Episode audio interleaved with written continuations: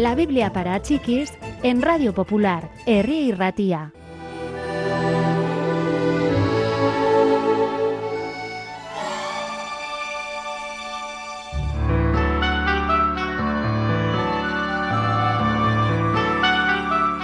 Jesús quería que sus seguidores fuesen totalmente fieles a Dios en su vida.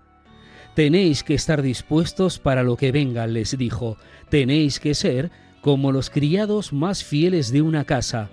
Ellos permanecen con las lámparas encendidas hasta que su Señor llegue a casa, aunque tengan que esperar hasta medianoche y más allá. Tenéis que estar dispuestos para Dios todo el tiempo. Pedro estaba asombrado de que Jesús le dijera eso a todo el mundo. ¿Piensas realmente que todos han de vivir de esa manera? preguntó. ¿O solo nosotros, tus discípulos? ¿Qué haría un criado fiel por su Señor? preguntó Jesús. Se haría cargo del gobierno de la casa y vigilaría a los otros sirvientes. El Señor regresaría a casa y encontraría todo en perfecto orden y premiaría al criado promoviéndolo. ¿Qué haría en cambio un sirviente perezoso? Se diría a sí mismo, va, el jefe está fuera, puedo hacer lo que me plazca, haré que los sirvientes lo pasen realmente mal para mantenerlos a raya y mientras tanto yo me conseguiré comida de la despensa y bebida de la bodega.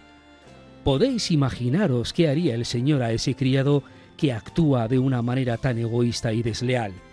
mis seguidores deben actuar como si Dios pudiese entrar en cualquier momento en su casa. Si tenéis más talento que cualquier otro o más oportunidades, Dios esperará de vosotros que hagáis más. Escuchad. Había una vez un hombre que tenía una higuera en su viña. Un día fue a buscar higos y no había ni uno. Llamó al jardinero. Mira este árbol, lo he tenido durante tres años y no ha producido nada.